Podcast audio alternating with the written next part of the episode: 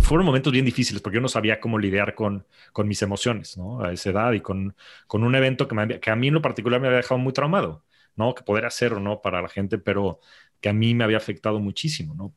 Pero por el otro lado me hizo muy resiliente porque yo desde temprana edad empecé a trabajar en temas de inteligencia emocional, empecé a trabajar en temas de cómo controlar mis impulsos, empecé también a través, imagínate, qué chistoso, pero a través de contar estas historias para un poco cubrir estas carencias que yo tenía o este dolor que yo sentía, a ser un gran historiador, ¿no? Soy, soy una persona que la verdad es que soy muy buen storyteller, ¿no? Y, probablemente mucho de esto vino de esa necesidad que yo tuve de, pues un poco crearme este universo paralelo en el cual yo me sentía este, cómodo, ¿no? Feliz.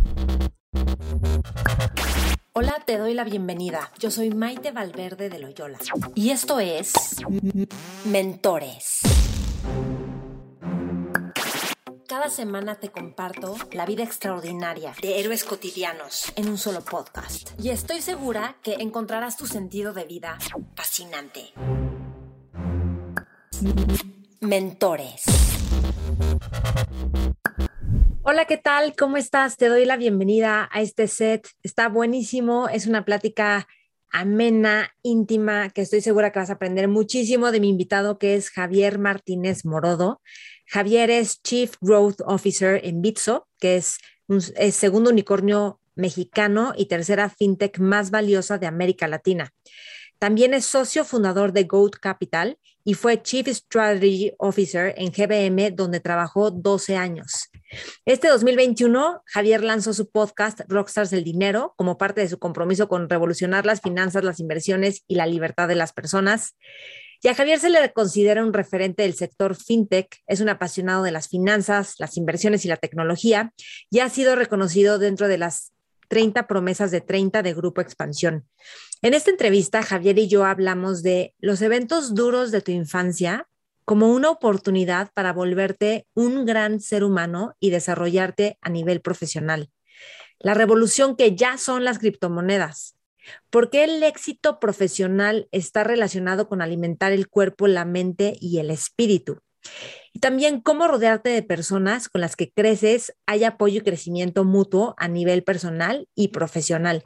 Estoy segura que vas a disfrutar muchísimo esta entrevista. A Javier lo encuentras como Javier Martínez Morodo en todas las plataformas, Rockstars del Dinero, en, también en todas las plataformas de podcast, que es su podcast. Y por cierto, antes de llevarte esta entrevista, quiero recordarte que cada siete semanas empezamos Mentores Lab. Entonces, en Mentores Lab es un grupo de personas que nos reunimos una vez a la semana y vamos leyendo un libro. En estas reuniones semanales, lo que hacemos, lo que hacemos es estudiar el libro, comentar los puntos del libro y hacer ejercicios para llevar los conceptos del libro a nuestra vida diaria, de tal forma que nos ayuden a tener determinación y crecimiento personal y profesional. Son fascinantes los Mentores Lab. No te lo pierdas. Si quieres saber más información, escríbeme a info arroba y también lo posteo en redes Mentores con Maite. Me encantará saber de esta entrevista qué es lo que más te gusta y más te sirve. Tagueame como Mentores con Maite, Maite Valverde de Loyola y a Javier como Javier MTZ Morodo. Gracias por escuchar, gracias por compartir y te dejo en esta entrevista que estoy segura que te va a fascinar. Mentores.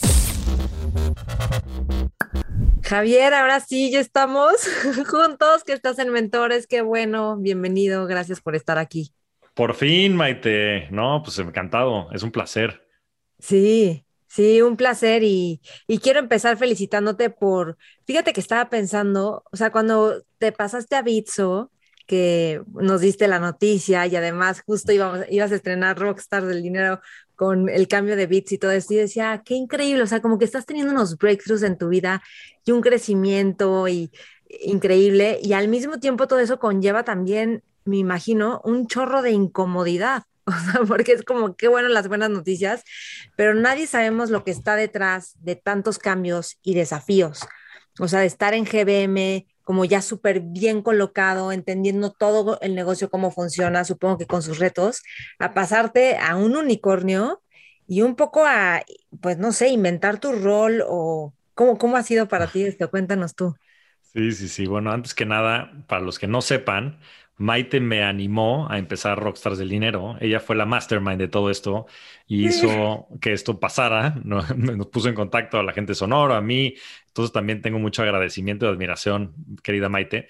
Pero sí, la verdad, este...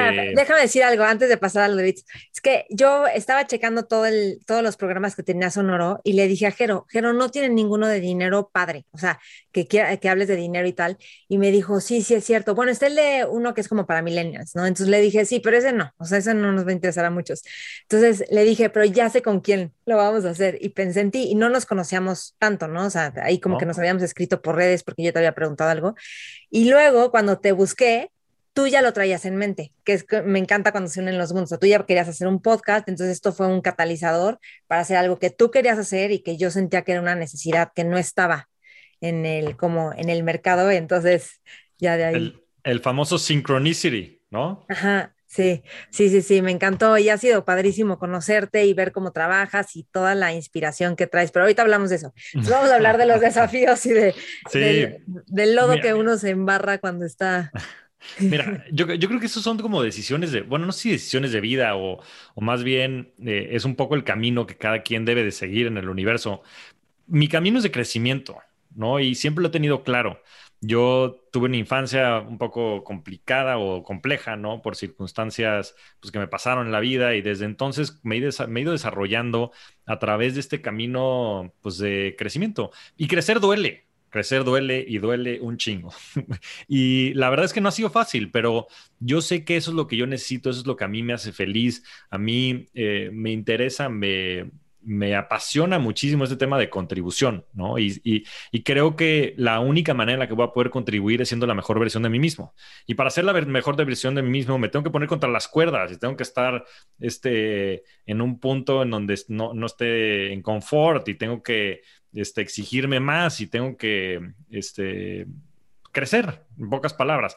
Entonces, después de 11 años muy exitoso y muy contento de todo lo logrado en GBM, que también recientemente este, es nombrado unicornio porque levantamos una, ronda de capital de, de, 150 millones de dólares de, SoftBank, me tocó todavía liderar ese proceso este, junto con José Antonio Salazar, Pedro de Garay todos los directores este, que son grandísimos amigos y grandísimas personas a las que tengo muchísimo cariño dentro de la empresa.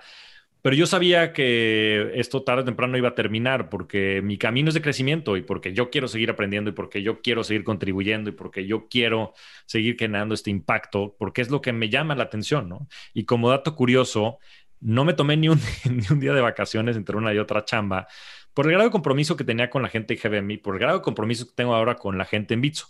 Eh, nada más usé el puente que, que, hubo entre una chamba y la otra y de hecho me fui a correr una carrera de 110 kilómetros de Ixtapan de la Sala a Valle de Bravo. Este, está buenísima la carrera les recomiendo. Son relevos, pero, pero esa fue mi manera como de, de, hacer el cambio, ¿no? Pero, pero es eso, es un camino de crecimiento y tiene sus trade-offs, ¿no? Y muchas veces es difícil, hay mucho estrés y hay mucha incertidumbre y hay mucho sufrimiento también detrás de estos caminos. Eh, pero ese es el que yo he elegido tomar y este for the time being me hace también muy feliz. Sí, oye, y este, no, además esto, más que ya estaba, o sea, ya habíamos arrancado Rockstars, entonces todo lo que implica grabar cuando estabas en, en pleno cambio, o sea, además, porque es otro nuevo bebé, ¿no? Que anda por ahí, además de toda tu vida este, personal y todas estas cosas. Sí, pues aparte me, me estuviste insistiendo mucho. Aquí Maite es mi querida productora, parte del equipo.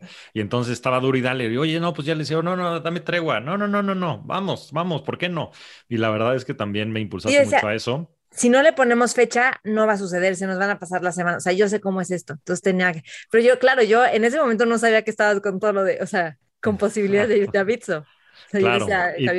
Y tuviste la primicia, te enteraste mucho antes que mucha gente, pero pues digo, esa es la manera de hacerlo, ¿no? El otro día escuchaba un quote, creo que de Elon Musk, que decía, si te propones limpiar tu casa en 30 días, lo vas a lograr en 30 días. Si te propones hacerlo en 3 horas, lo vas a lograr en 3 horas. Entonces, siempre es bien importante ponerte esos milestones y todo eso para lograr lo que quieras lograr en la vida. Sí. Pues gracias, querida Maite.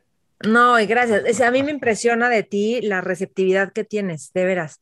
Cómo recibes y eres como como que sabes, no sé internamente tú cómo lo estés viviendo, pero cuando estamos en juntas o como que sabes regularte muy bien para dejar que fluyan las cosas y entonces como que tú meterte cuando corresponde y además fluir y como que recibes un buen, yo te he dado un buen de consejos no solicitados, me he dado cuenta que soy buenísima para eso, no sé si a veces es bueno o malo, pero tú lo recibes increíbles y sabes cómo descartar lo que no te sirve, tomar lo que sí sirve y eso te lo reconozco.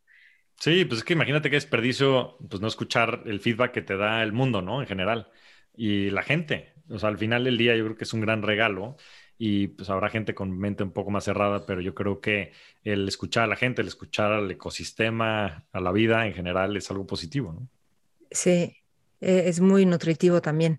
A ver, quiero preguntarte, entonces, real, o sea, en profesionalmente hablando, ha sido muy exitoso, también como que cuidas mucho la salud y tal, pero normalmente, o sea, muchas veces el éxito, cuando la gente empieza a tener éxito o empezamos a tener éxito, a veces viene por compensar dolores que tuvimos en el pasado, ¿no? Entonces, y luego creo que en el camino, pues vamos reajustando y vamos dándonos cuenta si esto era por buscar la aprobación de mamá o papá o el cariño de no sé quién o, o tal, este, ¿qué, ¿Qué ya has dicho de tu, dijiste de tu infancia complicada, ¿no? Que, bueno, yo creo que la mayoría de las personas tuvimos nuestras complicaciones en la infancia que nos marcaron.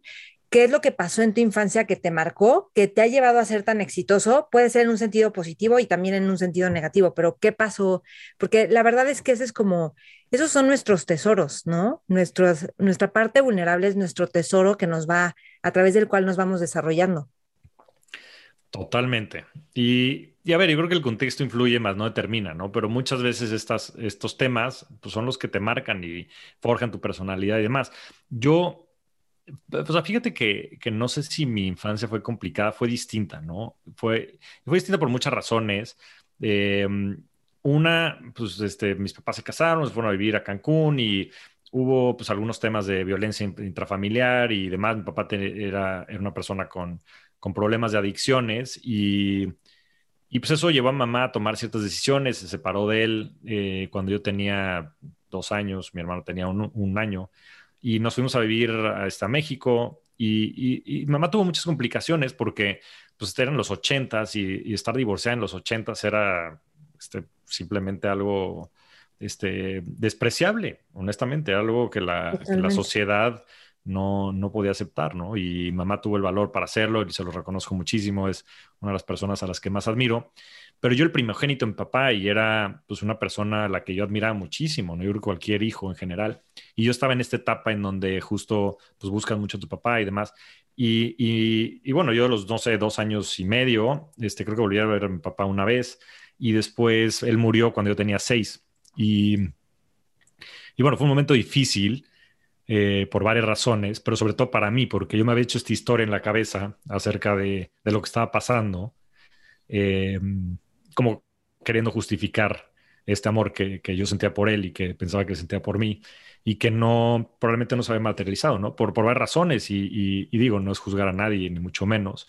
Eh, pero fue un tema que me costó mucho trabajo vivir, ¿no? Y afortunadamente a través del tiempo mamá me, puso en contacto con gente que me ayudó. Este, fui a terapia desde que tenía, no sé si cuatro o cinco años, y eso me ha ido ayudando a través del tiempo a resolver estos problemas y a reconciliarme con el amor, ¿no? Este, aunque sea teórico de, mi papá. Y, y, son estos temas que como que de repente no comprendes, ¿no? Porque tal vez lo conocí por un periodo de, pues no sé si 30 meses o a dos años y medio, lo que sea. Pero el concepto, ¿no? Inclusive innato que tienes acerca de tu familia, acerca de, tu papá y de estos momentos tan críticos después eh, este, que marcan en la infancia, se vuelven temas complejos, ¿no? Y, la verdad es que pues, tengo 37 años y, no sé si lo he terminado de resolver. Y es, una, es un tema que he trabajado muchísimo. O sea, he ido a terapia. Eh, pues básicamente desde que tengo este, cinco años, ¿no? Y, lo sigo trabajando y lo sigo viendo y lo platico y, hay cosas que no entiendo, ¿no? Entonces, este, es, un tema bien interesante de cómo te marcan este tipo de cosas y como dices, después de este tipo de temas, forjan cierta personalidad y forjan eh, ciertas cosas. En mi caso, pues sí, el, tema de, la admiración, el tema del cariño, es un tema que para mí es muy importante. Yo busco mucho eso eh, a través de la gente y a través de las actividades que hago y eso ha definido yo creo que también mucho el esfuerzo que he puesto en muchos de estos proyectos para que tengan la luz y demás. Y por otro lado también eh, como este sentido de justicia, ¿no? Sabes, yo entré a la escuela y también en la escuela, pues yo era una persona normal, porque pues, todos tenían papá y mamá y yo no tenía papá. Y me la vivía justificando porque no, porque no lo tenía, ¿no? Inventando historias alrededor de eso, que, que, que viéndolo de otra manera. Inventabas? Que vivía en Nueva York, que estaba viajando por África, que pues, era Batman, era Superman, ¿no? Como, como yo creo que cualquier niño este, busca o idealiza esta figura, ¿no? y, y literal, la gente pues, me conocía, conocía a mi mamá y conocía las circunstancias. Y una muy buena amiga mía, Camila Navarro, este que le mando a saludar, es de mis mejores amigas. Pero en ese entonces, pues también éramos niños y no saben, ¿no? Y entonces un día salió y le empezó a decir a todo el mundo que yo estaba diciendo mentiras y que mi papá había muerto. Entonces me puse como animal. O sea, casi la mato, porque estaba destruyendo una idea que yo tenía idealizada de algo que para mí era muy profundo, ¿no? Y este fueron, momentos bien difíciles porque yo no sabía cómo lidiar con, con mis emociones. A esa edad y con, con un evento que, que a mí en lo particular me había dejado muy traumado, ¿no? Que poder hacer o no para la gente, pero que a mí me había afectado muchísimo, ¿no? Pero por el otro lado me hizo muy resiliente porque yo desde temprana edad empecé a trabajar en temas de inteligencia emocional, empecé a trabajar en temas de cómo controlar mis impulsos, empecé también a través, imagínate, qué chistoso, pero a través de contar estas historias para un poco cubrir estas carencias que yo tenía o este dolor que yo sentía, a ser un gran historiador, ¿no? Soy, soy una persona que la verdad es que soy muy buen storyteller, ¿no? Y, probablemente mucho de esto vino de esa necesidad que yo tuve de, pues un poco crearme este universo paralelo en el cual yo me sentía este, cómodo, ¿no? Feliz. Wow, está increíble. No, y gracias por compartir esto, porque ¿sabes cuántas familias, cuántas cuántos hombres y mujeres ahorita, o sea, son adultos igual que tú y yo y tuvieron un papá o una mamá con adicciones, con temas de adicciones, que no lo decimos porque es como es secreto. O sea, no hay que decirlo porque nos da vergüenza, porque tal cuando la neta es que sí tenemos que decirlo, ¿por qué? Porque, porque la pasas mal y porque tenemos que aceptar y porque tenemos que ayudar a los, todos los que están alrededor y, y qué difícil situación, ¿no? Para, para tu mamá y para todos los, para ti y para todos los niños que tienen un papá con adicciones, porque justo lo que el niño piensa es, no me quiere, cuando a lo mejor tu papá ni siquiera podía verse a sí mismo, estoy inventando, pero muchas veces pasa eso, y por eso no te puede expresar todo el amor que estoy segura que te quería. Claro, no, no, no, segurísimo, segurísimo. Pero es justo eso, ¿no? Es, es cómo, cómo lo vives, ¿no? Y yo creo que por eso hay que hablarlo, porque yo creo que mucha gente de repente lo siente y no sabe cómo atenderlo, no sabe cómo expresarlo. Yo lo que le puedo decir a la gente es que estas cosas se pueden trabajar y que estas cosas se pueden resolver y que hay que platicarlo, hay que comunicarlo, hay que llorarlo, hay que, este, y, y, y trabajarlo, punto, porque ese es un tema que le va a servir a la gente para, ser, estar más en paz, para ser más feliz, para ser una mejor versión de sí mismos. Pero por otro lado, también yo creo que es una ventaja competitiva, sobre todo en términos como de resiliencia, de perseverancia, de esfuerzo. Yo honestamente creo que hay una gran correlación entre la gente que de alguna u otra manera tuvo infancias complicadas y después el éxito medido, yo creo que en como lograr proyectos y tener como este, esta fuerza y este valor, esta resiliencia este, en su vida adulta. ¿eh? Creo que hay una grandísima correlación y siempre lo, lo he pensado. Conozco pocos casos. Bueno, no, ¿eh? también conozco algunos y no es que sean más o menos, pero este, me encantaría ver un estudio de eso. Yo creo que hay una gran correlación entre esas dos cosas. Sí, sí, sí. Bueno, y te voy a decir algo, hay mucha gente que no, que luego no lo quiere abrir las cosas, y gracias por abrirlas. Yo he entrevistado gente que sé cosas de su historia que no quieren abrir en un espacio público. Y yo siempre les digo, es que sabes lo que esto le va a ayudar a otros, porque estos son los temas del ser humano. O sea, esto es importante, así es como, es de veras bien valioso. Entonces, gracias por decirlo. Y, y hay una parte en la que, ok, tu historia te marca y te ayuda e incluso te fortalece para para el futuro que estás construyendo, pero qué tanto de pronto puede convertirse como en una parte de ego, por proteger un ego que a lo mejor se ve positivo, y qué tanto es una parte más libre, ¿no? Como una autoexpresión del ser. ¿Tú qué dirías? ¿Cómo has ido danzando con eso? Yo creo que es un proceso. Yo creo que es un proceso y, yo creo que tarde o temprano te das cuenta pues, que te estás metiendo el pie porque pues también es difícil, para serte honesto, no de repente subirte a la nube y marearte. Ha pasado, ¿eh? Varias veces. Y, pues, a ver, fui director general de una empresa pública a los 31 años. Mis peers tenían 50. Yo llegaba a las juntas y, o sea, como que decía, ¿qué está pasando? Y sí, honestamente, me, a veces me he subido al tabique y me he mareado, este, me ha pasado, pero a través de eso he desarrollado esta conciencia que me permite un poco regularme y decirme, oye Javier, ¿qué está pasando? ¿Y por qué lo estás haciendo? ¿Lo estás haciendo porque quieres reconocimiento? ¿Lo estás haciendo porque estás logrando contribución? ¿Lo estás haciendo por amor? ¿Lo estás haciendo por vanidad? ¿No? Y a través de esa conciencia creo que vas agarrando un poco el rumbo, porque el tema del ego es autodestructivo, el ego es el enemigo. ¿Cómo sabes que se te están subiendo los humos? O sea, ¿cómo sabes que estás, que está, cómo reconocer que nos estamos inflando a nosotros mismos?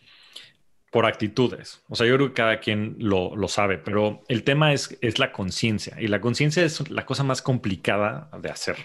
Eh, yo he podido... Y más simple al mismo tiempo, ¿no? Y, más simple cuando lo conoces, ¿no? pero, pero es que es como dimensión desconocida, este tipo de cosas que no sabes hasta que las sabes, ¿no?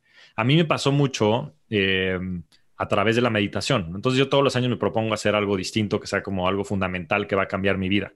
Y hace, no sé, como cinco años me propuse empezar a meditar. Para mí meditar era también un tema tabú, así como raro, medio esotérico. Y a través de la meditación, pues puedes empezar a entender cosas, creo, eh, que, te ponen otra dimensión, ¿no? Y a percibir ciertas actitudes, pensamientos, emociones, eh, que, te permiten un poco regularte, ¿no? Y, también un poco es a través de la historia, ¿no? Porque si ya sabes que en algún momento este, te subiste al tabique y empezaste a hacer ciertas este, cosas que no necesariamente eran tan positivas, simplemente pactando por ego y cambiando hasta tu actitud y como que lo empieza a ver muy reflejado en tu vida diaria, ¿no? Este, en tu familia, en tus amigos. Y este, afortunadamente yo te digo, tengo una red de apoyo este, súper amorosa y, y que valoro muchísimo de amigos y familiares que son muy honestos conmigo, ¿no? Esta receptividad que te agradezco que digas que, tienen, que tengo, eh, la, trabajo mucho con mis amigos y de repente me dicen, oye, ¿qué te pasa, güey? O sea, o sea, ¿por qué contestaste así o por qué? Y, yo creo que hay que tener como estos checks and balances internos, ¿no? Que pueden ser como la meditación o el tema de agradecer. O sea, el, simplemente, el simple hecho de agradecer todos los días te pone otra dimensión, porque te pone una dimensión de humildad, de reconocer tu vulnerabilidad, este, lo, efímera que es la vida, ¿no? Eh, entonces, estos pequeños touch points que tienes, que pueden ser diarios y que pueden ser a través de tu círculo de soporte, yo creo que te ayudan muchísimo a autorregularte e identificar cuando estás cayendo en este tipo de cosas. Fíjate que para mí un, un este, un, o sea, algo que con lo que puedo medir fácilmente si estoy siendo arrogante es porque después mi, mi sabor de boca o de estado completo es de insatisfacción. O sea, que me quedo como o molesta o separada o pensando que los otros son tontos o yo soy tonta o insatisfecha, sí, punto, porque puede ser que estuve en, una, en un lugar con gente haciendo bromas y según esto súper divertido y me doy cuenta que mis, mis bromas eran para demostrar algo de mí que yo soy X. Y entonces al día siguiente no me siento contenta de la reunión, me siento, o sea, como que, como asqueada. Y es por eso.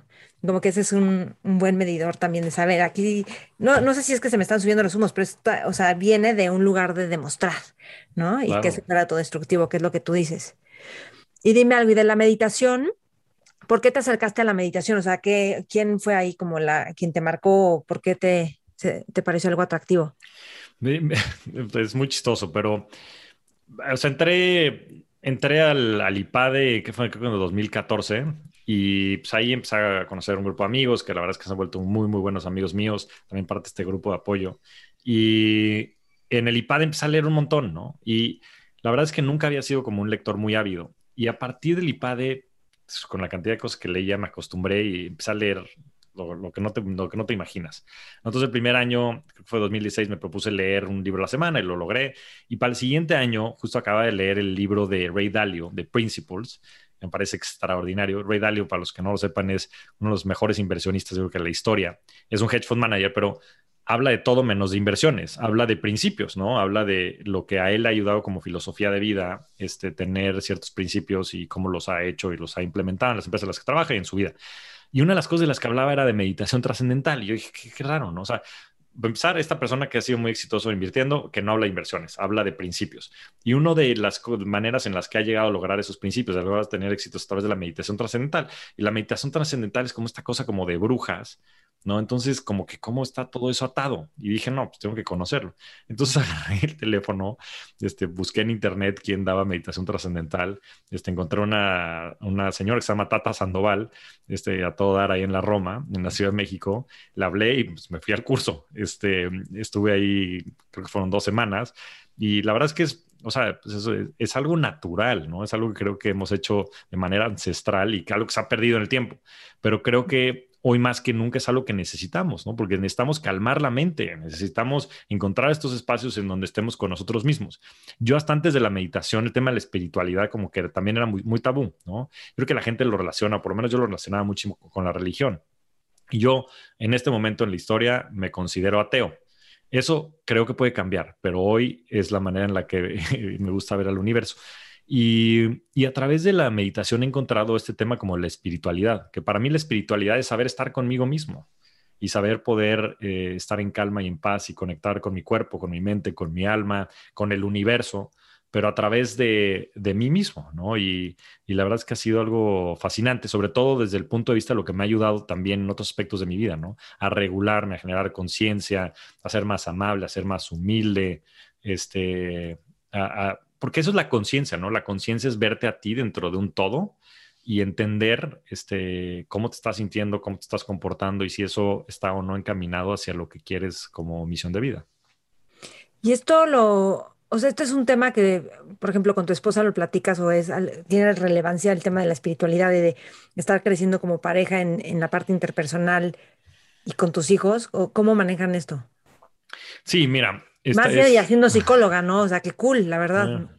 Sí, sí, sí. Mira, con, con, mi esposa lo manejamos en múltiples dimensiones. O sea, yo soy un creyente y en general somos, ella y yo, de que somos antes que nada individuos, ¿no? Entonces, eh, pues somos personas que tenemos necesidades distintas, con características distintas, con personales distintas, que tenemos un proyecto en común, ¿no? Una misión de familia, ¿no? En, donde queremos desarrollarnos en conjunto. Entonces, yo soy muy distinto a mi esposa, muy distinto. Y ella tiene muchísimas bondades y características y la verdad es la mejor socia de vida que puedo, eh, que puedo haber encontrado. Estoy muy, muy contento de estar con ella. Eh, pero tenemos características muy distintas. Yo hago un montón de ejercicio, yo medito y yo este, hago podcast y demás, y ella este, tiene otras, otras maneras de, de desarrollarse, ¿no? Pero lo que sí hacemos, que creo que es bien interesante, es que todos los años hacemos un retiro eh, familiar, ella y yo, en el que hablamos de la visión que tenemos acerca de la familia, de la visión que tenemos como pareja y de lo que necesitamos hacer para lograr esa visión, ¿no? Y es algo bien representativo porque, fíjate lo chistoso, o sea, este tipo de cosas y este tipo de offsites ejecutivos los haces a cada rato en las empresas, ¿no? Y a cada rato en las empresas mides todo, ¿no? Y hoy cómo nos fue en ventas y cómo nos fue en esto y cómo nos fue en productividad y en cultura y la, la y no lo haces para tu vida, y no lo haces para tu pareja, y no lo haces para tu familia, lo cual es una incongruencia absoluta, ¿no? Porque pues sí, o sea, ¿cuántas personas crees que hablen de estos temas? Yo creo que ni el 5%. Entonces, pues imagínate una empresa que no hable de estrategia, ¿no? Y de cómo van a lograr los objetivos del negocio, cómo van a lograr la, visión. O sea, seguramente va a desaparecer. Y yo creo que por eso tienes los altos índices pues, de divorcios y de este, problemas familiares, ¿no? Entonces, te digo, lo manejo como en esos dos ejes, la parte personal y la parte familiar. ¿Pero qué hacen? ¿Se van de viaje un fin de semana o cómo hacen este retiro? Nos vamos de viaje un fin de semana, por lo general Tepoztlán. Eh, nos ha gustado ahí un, hotelito que está por ahí, eh, que se llama Momochli, que está muy padre. Eh, muy a gusto. Y ahí pasamos todo el fin de semana y lo, primero que hacemos, tenemos todo un, plan, pero pasamos paso a paso recordando todo lo que pasó el año anterior, ¿no? Entonces, ponemos los eventos más relevantes que nos acordemos de enero, de febrero y demás, como que intentamos hacer un recap de todo ese tema. Después hacemos un diagnóstico personal de cómo nos sentimos en múltiples dimensiones de nuestras vidas, ¿no? De temas de pareja, de amor, de dinero, de este, libertad, de, salud, ¿no? De relaciones interpersonales. Entonces te pones una escala ahí del, del 0 al 10, cómo te sientes tú con, que, avanzaste o que, estás en ese, en ese punto de la historia. Y después viene una parte un poco más de catarsis, ¿no? En donde pues, hablamos un poco de las cosas que nos gustaría mejorar personal y, también de la otra persona. Y, esa es la parte un poco más compleja porque, pues sí, te digo, yo no nada más soy muy receptivo, sino también como que valoro mucho la transparencia y este como candor eh, radical en el cual se digan las cosas, porque creo que si no se dicen, pues cómo vas a poder mejorar si no sabes que, si, no lo puedes medir, ¿no? Y si no lo puedes percibir. Entonces ahí hablamos un poco de, oye, pues sabes qué, este tipo de cosas y demás. Eh, la verdad es que son importantes para mí y creo que no me has estado apoyando, etcétera, o y intentamos como buscar estos puntos en común para, para lograrlo. Y ya la última parte de la dinámica es ponernos objetivos, ¿no? De dónde queremos estar el próximo año, ¿no? Desde un punto de vista personal, de pareja, los objetivos que queremos lograr, eh, cómo queremos educar a nuestros hijos, este, temas de filosofía de vida, etcétera, alrededor de, cómo queremos ir llevando nuestro, no, no nada más nuestro, nuestro matrimonio, sino también nuestra familia. Y por ejemplo, en temas de pareja, ¿qué, qué proyecciones han tenido? O sea, como qué objetivos han, como quieres, pon tú con tu pareja. Es, un poco ambiguo, ¿no? Como, o sea... Pues es que son a veces cosas, cuenta, yo, este, tenemos tres hijos, ¿no? Este, tres hijos increíbles, pero la verdad es que poco se habla de esto, ¿no? Y yo creo que mucha gente como dice, no, no, no, los hijos son lo mejor, además, son, son lo mejor como familia, como pareja probablemente sea lo peor que te puede pasar, porque porque le metes mucho ruido a la relación, ¿no? Y de repente, pues ya no son dos, ya son tres, ya son tres, cuatro, ya son cinco. Entonces, pues se dispersa la atención y eso, este, si no está bien manejado, si no está bien comprendido, y si no está bien comunicado, puede ser, puede ser muy peligroso, ¿no? Para la pareja. Entonces, de repente son cosas tontas como decir, oye, vamos a cenar una vez al mes, ¿no? Tú y yo, o vamos a hacer este viaje, o, ¿sabes qué? Este, últimamente me he sentido poco valorado, o cómo podemos resolver esto, cómo podemos pasar más tiempo juntos, este, cómo podemos hablar de estas cosas que no hemos podido platicar, ¿no? Entonces, de repente son cosas un poco más tácticas, ¿no? Y simplemente de repente es nada más tocar base de dónde estamos, cómo estamos, este, qué es importante para ti, qué es importante para mí. A veces no nos damos ni siquiera esos espacios, ¿no? Entonces, generando nada más esa conversación te permite tomar muchas acciones para ir mejorando el rumbo de él. O sea, el tema es que yo creo que la gran mayoría de las, de las parejas y de las familias mueren por inanición, o sea, porque no hay comunicación y que eso no permite que, este, que se atiendan las necesidades de cada uno de los miembros, ¿no? Sí, es que es el arte de poder, o sea, que los dos puedan comunicar, porque a veces pasa que uno sobrecomunica y el otro como que es más abstraído, entonces ahí se pierde. Es que los dos puedan tener este espacio y también otro tema siempre en las parejas que, o sea, yo que es el tema sexual, ¿no? Que luego la gente no quiere hablar de esos temas y no es como que la gente llega a las reuniones y, oye, tengo broncas con esto, ayúdame, o sea, no, no convocas a tus amigos y dices, oye, estoy en crisis de sexual con mi pareja, pero sí de mi negocio, ¿no? Entonces, de eso, y son cosas que sí se tienen que hablar también, ¿no? Claro. Por no, por supuesto que tienen que hablar. La parte sexual es súper importante. O sea, todo, la parte, el dinero, el dinero es súper importante. Ahí en, en Rockstar del dinero hablamos mucho. Bueno, justo este, acabas de hablar con Adina Chelminsky, hablé yo con ella y habla muchísimo del tema del dinero en pareja, ¿no? Y, Me encantó. Y, de, de, la dinámica, ¿no? De poder que después hay detrás del dinero, ¿no? Entonces, esas cosas hay que hablarlas, ¿no? Y este, por más que hay una persona que tal vez sea más productiva en el trabajo y la otra no, en ese sentido, por ejemplo, yo hablo mucho con mi esposa el tema de pues, que ella también tiene un sueldo, pues ¿por qué no? Ella es la chamba que hace en mi casa es monstruosa, o sea, es, yo, le digo, ella es la CEO de la casa, ¿no? Y de la casa y de mi vida y de la de mis hijos y, este, en fin, entonces, de repente inclusive tener este tipo de, de, situaciones, ¿no? En el que, oye, pues la verdad a mí como que no me gusta no percibir un sueldo, ¿no? Pues, oh, perfecto, quieres un sueldo, desde cuánto debería ser tu sueldo, ¿no? Para que tengas también capacidad de ahorrar y demás, porque pues el valor que se genera es un valor en conjunto, es un valor en familia. Si ella no estuviera cuidando a mis hijos, si ella no este, estuviera haciendo una serie de actividades, yo no podría estar haciendo lo que hago, es una sociedad, ¿no? Entonces, ese tipo de cosas son súper importantes. El tema sexual, ¿no? Es súper relevante.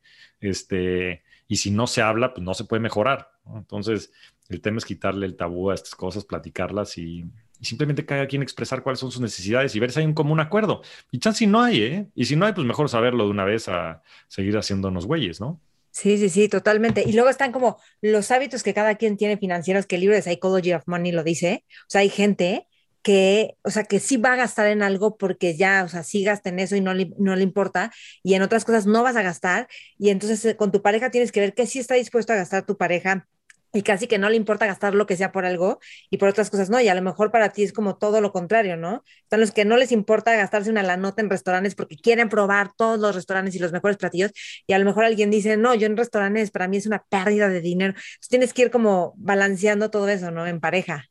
Sí, el, juego del dinero. Ese me lo eché con Pablo Sánchez ahí en Rockstar, está buenísimo. Pero habla de eso, de justo cómo la gente se relaciona con el dinero. Y la gente a veces se relaciona en temas de certeza y de confianza y lo que quiere es tener dinero tener una casa, como para saber que pues, no le va a pasar nada, porque tal vez en su infancia su papá perdió todo, la familia, y se quedaron y vivieron como en crisis. Y hay gente que lo hace, como decías, ¿no? Por, por, por poder, por valía, como para demostrar que, lo puede. Entonces, también reconciliar este, esas características, ¿no? De que, a ver, pasa en todos lados, porque la misma relación tienes con el dinero, la misma relación a veces tienes con temas sexuales, con otro tipo de temas. Yo creo que reconciliar todo eso, entendernos como personas y cómo nos podemos seguir desarrollando en pareja es hiper fundamental. Y no se habla, pero dije el 5%, yo creo que no es ni el 1% de la gente. Sí, oye, es que yo estoy súper en contra de los temas tabú, o sea, de hecho aquí yo quisiera abrir más preguntas luego muchas veces y sé que la gente se va a sentir incómoda o que igual y no va, me explico, pero, o sea, la neta deberíamos de poder hablar de todos los seres humanos, o sea, de todos los temas. A mí a veces me dicen, es que eso es muy incómodo y yo, o sea, pero es la neta, o sea, es un tema, ¿no? O que nos hacemos como que nadie lo vemos o qué, ¿no? Y a mí misma me ha pasado que no sé cómo tocar un tema y entonces como que no lo puedo, y ya que alguien lo saca es como, ay, gracias, gracias por hablar del tema que no sabía cómo mencionar o sea, oye, déjame. Mm. No, sí, pero pues hay que, hay que irlo derribando, ¿no? Poco a poco, porque ah, otra vez, ¿no? De lo que no se habla, no se puede medir, no se puede mejorar, ¿no? Entonces, este, hay un círculo virtuoso detrás del comunicarlo, del hablarlo, ¿no? Entonces estoy a favor de eso. Entonces lo que te puede ayudar a eliminar los tabúes del mundo, cuenta conmigo. Sí, vientos, gracias. Y este, ahora, de, ¿tú has cambiado tus hábitos financieros a lo largo de tu vida? Y, y, también, o sea, supongo que sí, porque, por ejemplo, vas trabajando, entonces a lo mejor tenías ciertos hábitos, luego te casas, entonces tiene que cambiar un poco, ¿no? Ya compartes con alguien. Luego tienes hijos y cambia, pero también has ido, o sea, cambiaste de puesto de trabajo. Entonces, o sea, ¿cómo, cómo has ido manejando tus hábitos en relación a tus finanzas personales? Mira, yo tuve muchísima suerte ¿eh? que entré a trabajar al sector financiero, pero no al sector financiero, sino al sector de las inversiones. Entonces, el tema más fundamental y más importante que yo he entendido desde el primer día que empecé a trabajar es el tema del interés compuesto. Y el tema del interés compuesto es poderosísimo, nada más que es bien difícil de entender, porque la gente pensamos de manera lineal y el tema del interés compuesto se vuelve exponencial. Entonces, básicamente lo que es el interés compuesto para toda la gente que está escuchando es que si inviertes en un año 100 pesos y te dan el 10% de rendimiento, pues, el, primer año vas a generar 10 pesos, ¿no? Y si le preguntaras a la mayoría de la gente que en cuánto tiempo vas a duplicar tu dinero, pues lo que van a hacer es, hoy pues me dio 10 pesos, entre 100 van a ser 10 años, perfecto, ¿no? Entonces en 10 años lo voy a duplicar. La realidad es muy distinta. Lo que sucede es que al segundo año no tienes una base de 100, tienes una base de 110. Entonces el rendimiento de 10% sobre 110 son 11. ¿no? Entonces, para no hacerte el cuento largo, en vez de duplicar el dinero en 10 años, lo duplicas en 7. Y después cuando lo vuelves a duplicar no pasas de 200 a 300, sino pasas de 200 a 400, a 800, a 1600, 3200, 6400, 2800 y así sucesivamente. Se vuelve una curva exponencial que casi que se vuelve este, una vertical. Y esa es la única manera de generar riqueza, la única manera de generar riqueza, la única. Este, en el libro este de Psychology of Money lo cuentan, ¿no? La historia de un cuate que llegó a lo más alto en uno de los bancos de inversión más grandes del mundo, este, tuvo decenas de millones de dólares, donaba filantropía y demás. Eh, y de una persona más humilde que este, pues, siempre fue una secretaria ahí de un suburbio en Nueva York y pues, fue a chambear y demás y demás y demás. Y fue acumulando y lo fue invirtiendo. Y, y este, en la misma fecha, en, en, enero del 2009, en pico de la crisis financiera, este, estas dos personas este, cruzan sus caminos y una de ellas está en bancarrota, ¿no? Y la otra acababa eh, de, heredar a, su familia más de 9 millones de dólares, ¿no? Entonces, como que dices, ¿cómo puede pasar eso? ¿Cómo puede pasar una persona súper exitosa en el pico de su carrera, ¿no? La persona que había trabajado en Wall Street tenía cero pesos, esta vez más en deuda, y la otra persona humilde de 80 años eh, tenía varios millones de dólares, ¿no? Y es porque las inversiones... Eh, no, son de conocimiento, no por tener más conocimiento, por trabajar en el medio financiero, además, vas a tener más lana. Es un tema conductual. Lo único que tienes que hacer es intentar ahorrar una lana todos los meses, intentar ponerle en algún instrumento de inversiones, acciones o lo que fuera, que te vaya a generar este interés compuesto a través del tiempo y olvidarte del tema. Y solito esto va a ser la magia. Este Warren Buffett, que es, lo llevó a ser de las personas más ricas del mundo, después donó la mitad de su riqueza, llegó a ser la persona más rica, y dicho por él, no porque fue más inteligente, sino porque es súper longevo. Empezó a invertir a los 15 años y hoy tiene 93. Entonces lleva casi 80 años de hacer interés compuesto. Entonces se va duplicando. Entonces yo diría que ese principio que es fundamental y que a la gente le cuesta mucho trabajo eh, es, es, lo que más me ha marcado. Y a la gente le cuesta trabajo porque las inversiones a veces son volátiles. Pero esto me ha permitido invertir, empecé a invertir en Bitcoin en 2013. ¿No? Este, empecé a invertir en acciones en 2008, justo en el, en el punto más bajo de la, de la, crisis financiera. He tenido suerte también, ¿no? Pero como dicen, la ola puede pasar, pero la tienes que, o sea, si, si eres, si, eres, si surfeas, la ola puede pasar, la ola más grande del mundo puede pasar, pero la tienes que saber surfear, ¿no? Y, afortunadamente, cuando estas olas han pasado, yo he tenido este entendimiento acerca de un tema fundamental como es el interés compuesto y el tema, sobre todo el tema conductual, en el que he podido, este, pues, ride that wave, ¿no? ok, pero ¿cuáles son las conductas, este, afortunadas que has tenido o que has creado? Es que el tema del interés compuesto es un tema de tiempo, nada más. Es time in the market versus timing the market. O sea, mucha gente lo que piensa es, no, no, ahorita voy a comprar, ahorita voy a vender y, y eso es bullshit. Lo que tienes que hacer, si crees que algo tiene valor en el tiempo, que eso es lo que es debatible, es nada más invertir y volver a invertir y volver a invertir y olvidarte del tema. Y cuando tengas 50 años, lo, lo, vas a poder disfrutar. O sea, sí invertir, pero por ejemplo, en, en, bolsa, sí tienes que estarlas moviendo un poquito porque tienes que ver más o menos cómo, ¿no? Tú no, dices, a ver, porque para mí ese es un tema. Después digo, es que tengo que estar todo el tiempo al tanto de las acciones así y no estoy dispuesta a eso. Me explico, estar viendo cada mes la volatilidad de una acción. Este, mira, lo que pasa es que somos seres humanos, ¿no? Y, se ha inventado un gran modelo de negocio alrededor de las bolsas y alrededor del el tema de los mercados, ¿no? Y, y la, verdad es que las, las, emociones mandan, ¿no? Entonces todos los días ves así noticias, no, este, el Standard Poor's cayó 10% o lo que sea. Pues mira, pues puede ser, pero yo siempre le voy a apostar al ingenio humano, ¿no? Entonces yo creo que los Steve Jobs y los Elon Musk y demás van a seguir surgiendo. Entonces, este, pues muchas veces son temas mediáticos que nada más hacen que la bolsa se muevan y pues, si se mueven, entonces pues, las empresas este, a través de los movimientos y las compras y las ventas ganan dinero y se ha hecho una industria de pues, trillones de dólares alrededor de eso. Cuando está demostrado por la ciencia, no porque lo diga yo, que la, los, los, mejores rendimientos los tienen la gente que nada más invierte en índices o en empresas muy exitosas y se olvida. Porque si no invertiste, creo que este dato, no, no sé si es así de accurate, pero eh, direccionalmente sí lo es. Si no invertiste eh, o si te perdiste los, los 10 días más importantes del, de los últimos 10 años del Standard Poor's 500, por ejemplo, te perdiste la mitad del rendimiento. Mm. Entonces, si de repente vendiste porque, mira, te voy a decir una cosa, yo he sido víctima de eso, ¿eh?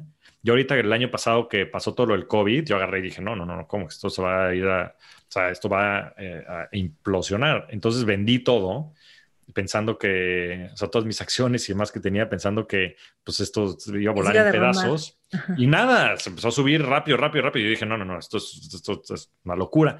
Y, y, hoy estamos en máximos históricos, máximos históricos, ¿no? Entonces, este, es dificilísimo y yo he sido víctima de eso pero te puedo decir que el mayor aprendizaje que he tenido es ese, es, ¿sabes qué? Es set and forget, es métele tu lana. Hay, hay una estrategia de inversiones que se llama dollar cost averaging. Entonces, todos los meses ahorra una lana, métela al índice del Standard Poor's 500, al índice de la bolsa mexicana, a Bitcoin si quieres, a Ethereum, este, que creo que es la nueva frontera. Este creo que todo el tema de criptomonedas, a ver si después platicamos de esto, pero es, es simplemente una derivada de lo que está pasando y es un cambio fundamental que va a tener una repercusión mm enorme en la humanidad, pero, pero pues es eso, es inviértele este, y buy and hold, hold, hold, hold, y hasta que, hasta que puedas este, mantener esas inversiones, y eso es lo que va a hacer que el día de mañana sí puedas tener millones de dólares, porque si no es imposible. Ok, pregunta que es como para tu podcast Rockstas del Dinero, ¿cómo se compone tu portafolio? Ándale. Uy, esa es peligrosa. Mira, yo estoy, como dicen, irresponsably long en cripto. Tengo. Ah, tienes de más. O sea, tengo de más probablemente para mi perfil, pero pues es un tema que... Lo que recomiendan que creo que tengas el 2%, inviertas, metes el 2% a cripto, ¿no? Pero luego como subes, como no, mete el 2%, pero ¿cuánto, qué porcentaje tú has metido a cripto más o menos? Es que te digo, hay, lo, lo, puedes ver de varias maneras. Entonces, creo que el tema de cómo se compone un portafolio de inversión es importante que la gente la sepa. Entonces, yo creo que hay dos cosas a considerar. Una es el horizonte de inversión, creo que por mucho es la más importante. Entonces, no es lo mismo si vas a invertir o dinero que vas a necesitar en tres meses que si es invertido dinero que necesitas en 30 años. En mi caso, esto es dinero que necesito en 30 años, no es dinero que necesite mañana. Entonces, es importante hacer ese disclaimer. Y el otro es como tu aversión al riesgo. Sea, hay gente que es muy adversa al riesgo, ¿no? Y que si de repente sube o baja 3%, híjole, no duermen. Y hay gente que somos un poco más amantes al riesgo. Yo soy amante al riesgo y no desde un punto de vista del riesgo per se, sino porque entiendo la oportunidad que hay del otro lado. Entonces, si yo veo una oportunidad en la que puedo hacer 10 veces mi lana o perderla toda, la tomo 100 de 100 veces. Mm. Porque, porque tiene esta simetría en el upside, ¿no? Y, y es algo que creo que el, instrumentos como Bitcoin y demás tienen. Entonces, yo también, y digo, para justificarlo un poquito, bueno, no sé justificarlo, pero para que la gente entienda, pues empecé a comprar Bitcoin pues, hace mucho tiempo, cuando costaba 100 dólares, 200 dólares, ¿no? Eh, entonces, pues he tenido mucha fortuna en ese sentido. Entonces, yo te diría que del 100% de, de tengo 50% en cripto, o sea, por lo menos. Eh, tengo otro buen cacho en acciones, de las cuales principalmente son este, también acciones de GBM, por supuesto. O sea, yo también soy de las personas que creo mucho en la congruencia y I put my money where my mouth is y, creo mucho también en lo que está haciendo la empresa. Este, pues un, porcentaje importante son en, por un portafolio de, de, empresas. Entonces te diría tal vez el 50% en, en cripto, el 30% tal vez en GBM y el otro 20% eh, entre algunas acciones de empresas públicas e índices como el Standard Poor's 500. Me gustan mucho las acciones de tecnología, tanto americanas como, como chinas. Creo que las acciones chinas también eh, pueden tener muy buen potencial. Y otro cacho lo tengo en un fondo que formé con unos amigos que se llama Goat Capital, en el cual invertimos en, muchos startups, sobre todo mexicanos, Y ahí tenemos exposure, por ejemplo, a empresas como Bitso, este, como Reina Madre, este, y una serie de empresas que creemos que tienen muchísimo potencial eh, y apoyamos también al sector, sector emprendedor. A mí me encanta apoyar a los emprendedores y también creo que a través de este tipo de vehículos pues puedes generar también muchos retornos, ¿no? Hay, es, un, es un sector en el que creo que tiene muchísimo upside y en el que también creo mucho en poder contribuir dar mi granito de arena con mis aprendizajes y con lo que he ido cosechando en la vida para que otros emprendedores puedan ponerlo en acción y puedan generar muchísimo valor hacia afuera y hacia la misma empresa. Sí. Oye, vamos a hablar ahora de esto que dijiste de cripto y como la revolución que, o sea, todo lo que representan criptomonedas. Porque también eso, se están cambiando un modelo de relacionarnos con el dinero, de descentralizar, de todo esto, pero tú que estás ahí súper metido, ¿qué, ¿qué dirías al respecto? Sí, cripto es una revolución que yo creo que hoy está incomprendida, porque, pues como todo, justo hay un video buenísimo de David Letterman con Bill Gates, este, que lo grabaron como los 90, yo creo, en el que este Letterman le dice a Bill Gates, le dice, oye, pues esta cosa del Internet, pues ¿qué es, no? Y dice, no, pues dice Bill Gates, oye, pues que te cuenta, puedes como, pues, puedes escuchar este, un partido de béisbol, ¿no? Y le dice, este, pues sí, este, te suena el radio, ¿no? Y le dice Bill no, no, no, pero es que lo que puedes hacer aquí, que es fundamentalmente distinto, es que también lo puedes, lo, puedes, lo puedes guardar, ¿no? Y aparte, pues no nada más lo puedes escuchar en Estados Unidos, sino lo puedes escuchar en todos lados, ¿no? Y entonces este cuate como le dice, no, pues este, te suena una grabadora, ¿no? O sea, como siendo irónico de que no había ninguna innovación.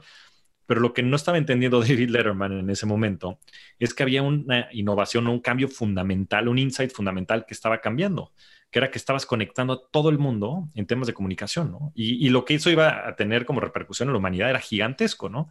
Este, hoy todas las empresas que conocemos, Amazon, este, Facebook, todas estas, operan a través de esta red, este protocolo global que se llama Internet, y hoy estamos tú y yo platicando en dos países distintos a través de él y grabando un podcast, ¿no? Entonces, este tipo de cosas son difíciles de comprender en el momento porque pareciera que no hacen mucho, que hacen cosas que ya hacían antes, pero que además lo hacen peor, ¿no? Porque Internet cuando salió, aparte era lento, era terrible. Este, lo, mismo, lo mismo pasó. No puedes hablar por teléfono en tu casa y no había celulares tan comunes. Como... ¿Te acuerdas que, o sea, usaba la línea de tu casa?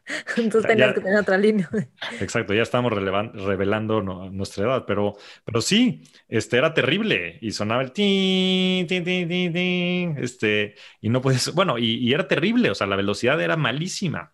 ¿no? Y inclusive modelos de negocio hoy muy exitosos como Netflix, pues empezaron con DVDs porque era imposible hacer streams, ¿no? Y hoy, o sea, ¿qué, pensarías? O sea, sin Internet yo creo que no vives.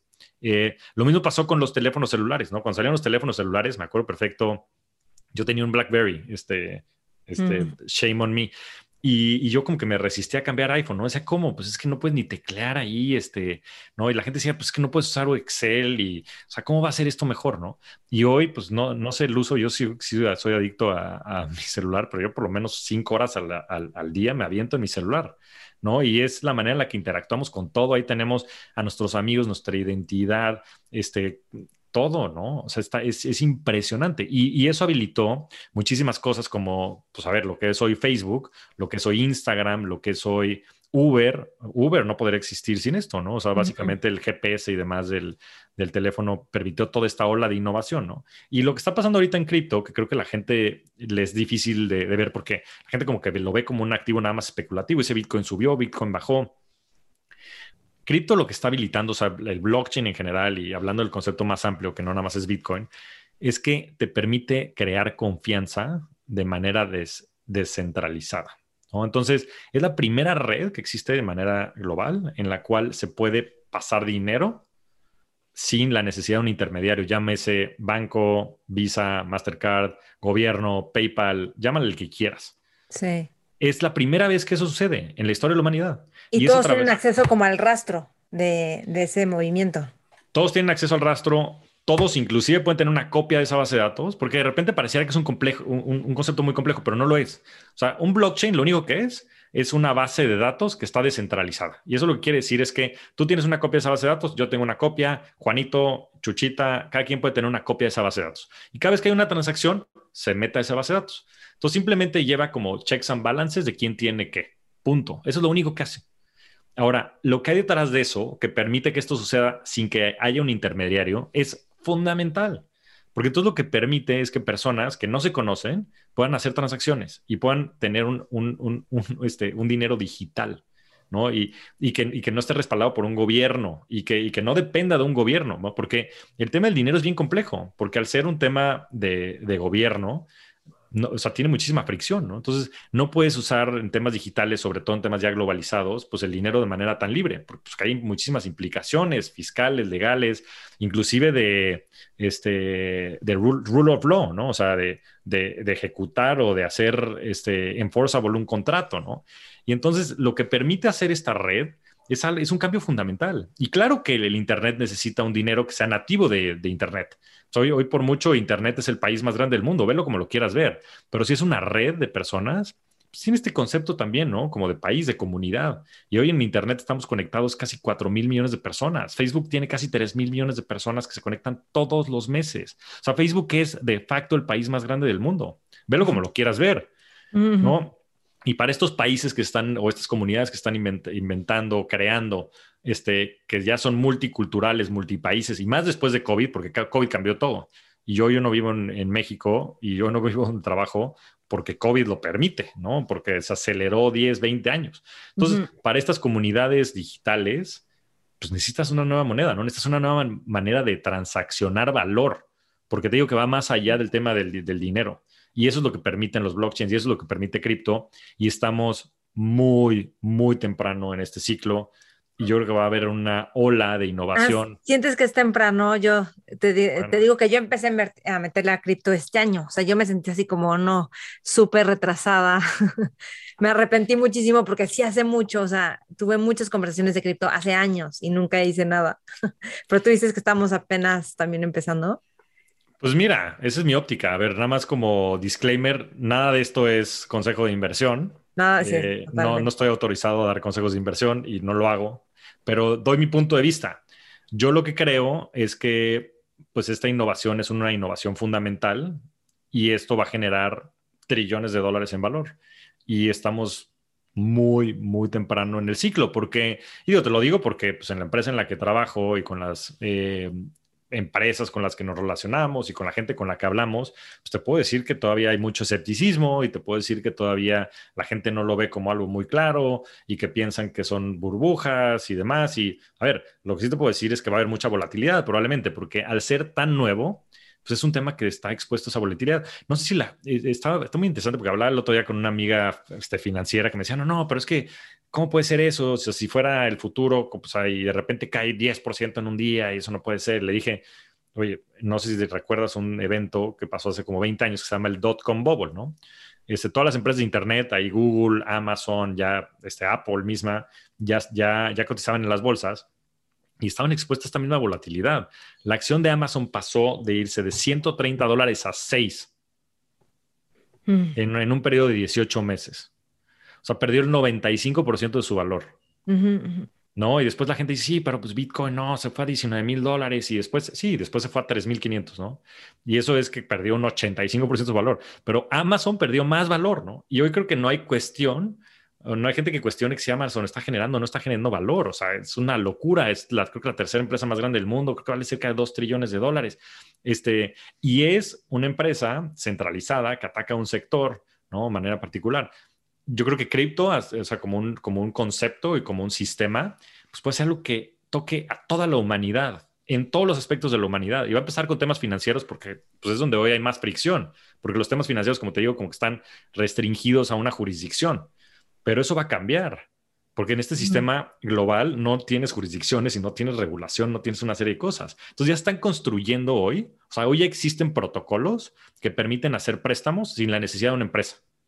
O sea, eso, imagínate, para gente sobre todo que no tiene acceso al crédito, que desde Nigeria o desde Tanzania, bueno, en Nigeria el 32% de, la, de los adultos tienen bitcoins en Nigeria.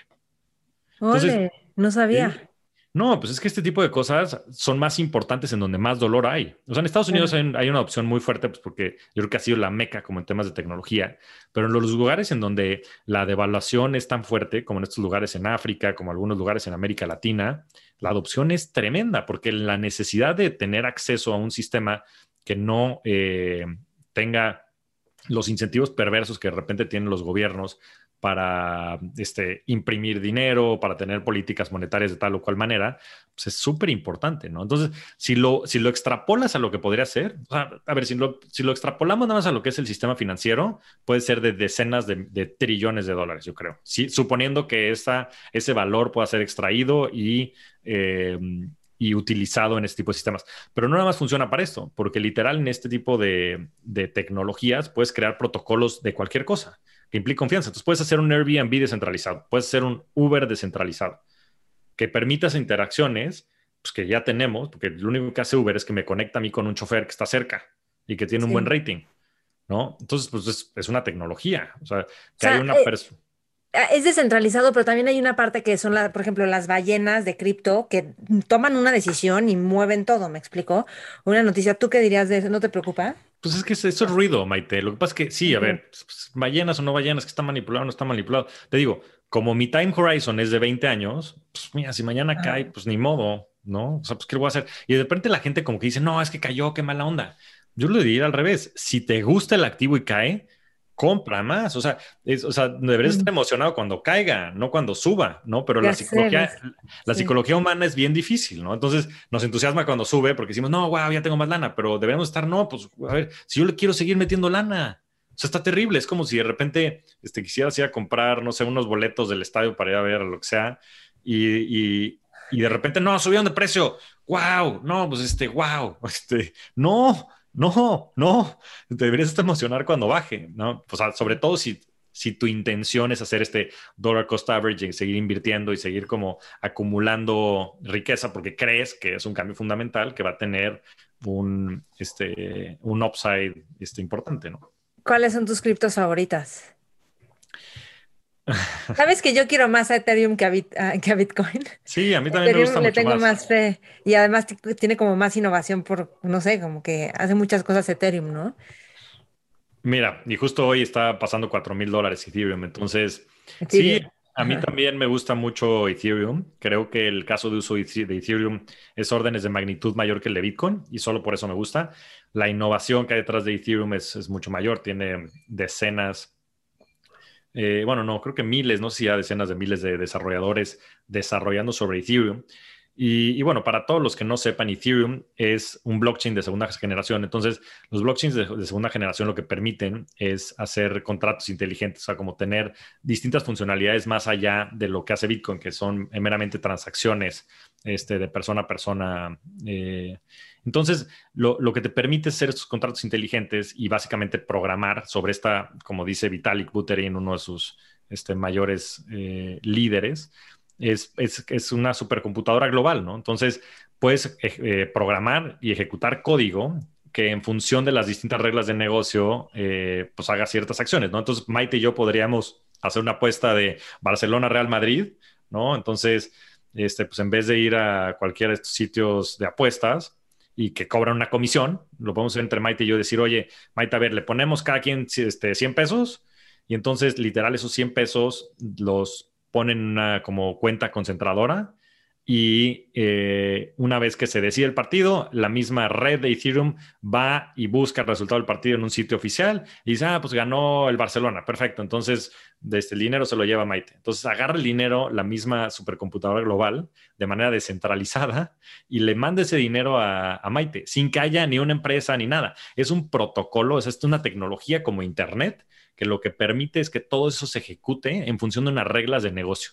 Entonces, eso es un cambio fundamental. Ahora, el incentivo para que todo esto suceda son los mismos Ethers, ¿no? O sea, la moneda que tienes es lo que tú tienes que pagar a la red para que la red ejecute esto, ¿no? Y los que ejecutan esto pues, son los famosos mineros en la red de Bitcoin, ahorita también mineros en Ethereum, pero ya están cambiando este nuevo sistema que se llama Proof of Stake, en donde los mineros van a ser las personas que tengan las monedas, en vez de las personas que tengan este, las computadoras y los servidores para estar ejecutando la red. Entonces, bueno, ya nos estamos metiendo en terreno un poco peligroso, pero lo que me gustaría que la gente entienda de Ethereum es eso, es que puedes programar básicamente cualquier cosa, y por cualquier cosa me refiero a cualquier cosa, eh, y que se ejecute de manera autónoma. O sea, código que se ejecuta de manera autónoma es algo que también nunca había existido en la historia de la humanidad. Entonces, esto es un cambio fundamental en Ethereum se están desarrollando todos estos protocolos de hoy. El caso de uso más grande de Ethereum se llama finanzas descentralizadas o DeFi, Decentralized Finance.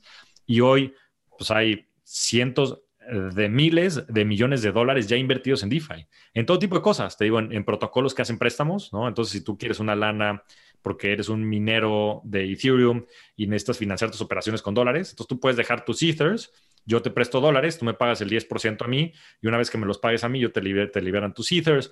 Este, hay, miles de millones de dólares en este tipo de protocolos, eh, hay este, exchanges descentralizados, ¿no? Entonces, este, como Bitso y como Binance y como todos estos que la gente conocerá, y empiezan a ver algunos como Uniswap y como SushiSwap, en donde en vez de tener que ir a un exchange y pagar un fee a un exchange, pues hacen pools, ¿no? Entonces tú y yo queremos intercambiar, entonces pues, simplemente conectan a este, millones de personas sobre la plataforma, y entonces intercambiamos de manera libremente, sin que haya la necesidad de tener un, un exchange en medio, ¿no? Y te digo, ha crecido pasó de tener a principios del 2020, creo que 500 millones de dólares en activos invertidos a esto, a más de 100 mil millones de dólares en un span de 18 meses. La manera, el aceleramiento, que, y todo esto pasa mayormente sobre Ethereum. Hay otros protocolos que están entrando a hacerle competencia como Solana, Avalanche, Polkadot, em, que Cardano, que, van a ser interesantes porque son estos blockchains de segunda generación que van a eh, ser este como Amazon Web Services del futuro de la humanidad. ¿No? Empezando por el tema de las finanzas. Entonces, algo que me emociona muchísimo, como claramente puedes ver, es algo lo que yo tengo mucha convicción, que creo que va a ser un cambio fundamental y que en el camino de este cambio fundamental va a crear este, millones de dólares. Pero más, más que, más que el, como el upside desde el punto de vista de las inversiones, lo que me gustaría que la gente se quedara, que es la misión que tenemos en Bitso, es, en, en Bitso decimos make crypto useful. Entonces, estamos convencidos de que esto va a ser un cambio fundamental en la manera en la que interactuamos como humanidad y que va a generar que hoy los más, de, más del 50% de las personas en América Latina no tienen acceso a servicios básicos este, financieros. Ah, no tienen acceso a nada. Entonces, el poder conectar este 50%, que son cerca de 400 millones de personas, a servicios financieros, ¿sabes la cantidad de bienestar, de libertad financiera que va a generar? Eso es lo que nos entusiasma a nosotros en Bitso. Es, es, el, poder que tiene cripto para cambiar la vida de las personas y cómo nosotros lo podemos poner al, al, pues, al uso de la gente y de la humanidad. ¿Qué has aprendido en Bitso? Y, también de todos los socios y de qué, qué ha sido para ti. Uf, que no, que no he aprendido. ¿Qué no has aprendido? ¿Cuántos meses? ¿Qué fue abril? Cuando mayo. En mayo. en mayo. Tres meses llevo, tres, meses. llevo y ha sido una revolcada este, increíble. Eh, la verdad es que ha sido, ha sido verdaderamente impresionante lo que he aprendido. O sea, esa creo que es la palabra.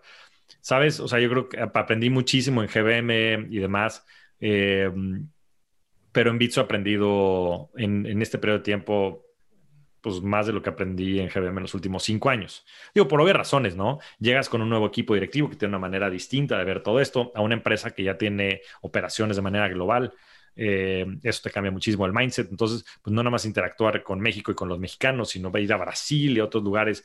Eh, en una cultura súper diversa y súper global. O sea, eh, GBM era una empresa mexicana eh, y Bits es una empresa global. Hay, hay este, colaboradores de más de 30 países. Tenemos a gente en Nigeria, en Vietnam, este, en Polonia, por todos lados.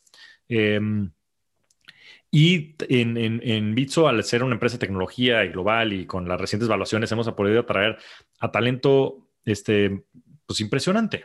¿no? Eh, la visión que tiene Daniel Vogel, que es nuestro CEO, a Daniel es una persona que yo conozco hace mucho tiempo, lo conocí como en 2014 cuando empezaba a levantar este, lana para, para Bitso, este, que lo llevamos a varios lugares y este, muchos inversionistas pasaron, yo creo que están muy arrepentidos porque han hecho cientos de veces su lana. Ese es el tema de los venture capital, de, cuando se te van tipo Bitso o Kavak, cuando se les van esos próximos unicornios. Entonces, lo que yo entiendo es que los venture capital lo que no quieren es perderse, o sea, le van a apostar a muchos, pero quieren que dentro de esos estén los siguientes unicornios, ¿no? Sí, justo hablaba este, con Alejandro Díez Barroso, que es este general partner de, de Dila, y me dijo, o sea, bueno, ahí escuchen el podcast ahí en, en Rockstars, que su, su, mayor arrepentimiento fue dejar pasar a Bitso y a Kavak a las dos. Ah, de Bitso no sabía, pero de Kavak sí, porque la escuché con nosotras. Sí. Ahí cuenta la de Kavak, o sea, que es así como de, no, ¿cómo? ¿Por qué un güey le dijo el día que los presentó que no, o sea, un grupito, que no iban a invertir en eso porque en Estados Unidos no jaló? Qué cañón, ¿verdad? Sí, y, te digo, lo, más impresionante es, o sea, es, todo es un tema de talento, ¿no? Entonces, Daniel, desde el 2014, tenía esta idea fundamental, un insight, que decía, yo creo que Bitcoin y lo que representa blockchain eh, a ver, Daniel es una persona brillante, este, en fin, tiene un currículum este, brutal, pero sobre todo es, un, es, un, es una persona, es, una, es un innovador, es una persona que, que, puede ver el futuro y que entiende verdades fundamentales que, creo que a mucha gente le cuesta trabajo. Entonces él decía, este tema de Bitcoin, al ser un tema open source, permissionless, que permite este tema de innovación a nivel global, va a tener una ola de innovación tan fuerte que va a cambiar por completo al mundo, ¿no? Y ese insight le permitió construir Bitso y obviamente pues, al asociarse con muchas personas muy capaces, pues lo, ha llevado hasta donde lo llevó hoy, ¿no? Pero este, a partir de esta última ronda de capitalización, pues me contrataron a mí como Chief Product Officer, este, trajimos al Chief People Officer de una de las empresas públicas de tecnología más importantes de Estados Unidos, eh, nos trajimos al COO, eh, a, un, nuevo COO, una persona súper experimentada, ex eBay, ex Facebook, fue el de los primeros 300 empleados de Facebook. Es un fenómeno este cuate, ¿no? Entonces, este, pues tener estas personas a tu alrededor, bueno, más el, equipo súper talentoso de, de, colaboradores que ya tenía, que ya tenía Bitso, pues es, es, impresionante, ¿no? Entonces, el poder interactuar con ellos en estos tres meses, el tener este, esta misión, el estar en una industria tan dinámica, tan competida, cambia el juego, ¿no? Entonces, pues yo, este, probablemente hayan sido los, los tres meses más intensos de mi vida profesional, pero también han sido los tres meses en los que más he aprendido, ¿no? Entonces, estoy muy contento con la decisión y con este camino de crecimiento. Este ha sido también complejo, ¿no? Adaptarte a una nueva cultura, este, ya en la otra, pues ya me la sabía. La verdad es que el cariño a la gente es algo que también extraño. Pero de este lado también hay un gran grupo de seres humanos y estoy aprendiendo como loco, cosas que nunca había aprendido y cosas que nunca había concebido. Entonces estoy súper, súper contento, Maite. Dime tres cosas que hayas aprendido que te tienen así como wow. La primera es el poder del foco, o sea, pero por mucho. Este, no hay nada más poderoso que, enfocarte. Y, y, a ver, creo que suena como a cliché, ¿no? Pero la realidad es que la productividad está muy asociada con el foco. ¿no? Y la única manera, o sea, este, lo decimos, hay dos, dos, frases que decimos mucho internamente. Una es, you, can't, you can do anything, but not everything, ¿no? Entonces puedes hacer cualquier cosa, pero no todo al mismo tiempo. Y mm. la segunda es este, una frase de, que de hecho dice el, el, el CEO de, de, Lego, de la compañía Lego, porque agarró a Lego con un momento crítico, creo que hace a principios de la década pasada, y decía, most companies don't die of, starvation, they die of indigestion, ¿no? Mm. Entonces, cuando pasan esas cosas, pues es un tema eh, importante. No, no, a decir, no, la mayoría de las empresas no mueren de hambre, sino de indigestión. De indigestión, así es, ¿no? Eh, y es que lo que pasa es que cuando como empiezas a querer hacer todo, ¿no? Es, es, un tema complejo. Entonces, la verdad, no sabes los resultados que hemos obtenido de simplemente enfocarnos, ¿no? Entonces, pues eso ha hecho que en Brasil, en un span de, te diría, de un mes, este, hayamos crecido 10 veces. O sea, es impresionante lo que puedes hacer cuando pones a toda la compañía a enfocarse eso, ¿no? Yo diría que el foco es un tema bien importante. el segundo, que la verdad es que es un, siempre es, un tema que he traído mucho en mi ADN y creo que es algo que le he podido inyectar a Bitso, es el, poder del, trabajo en equipo.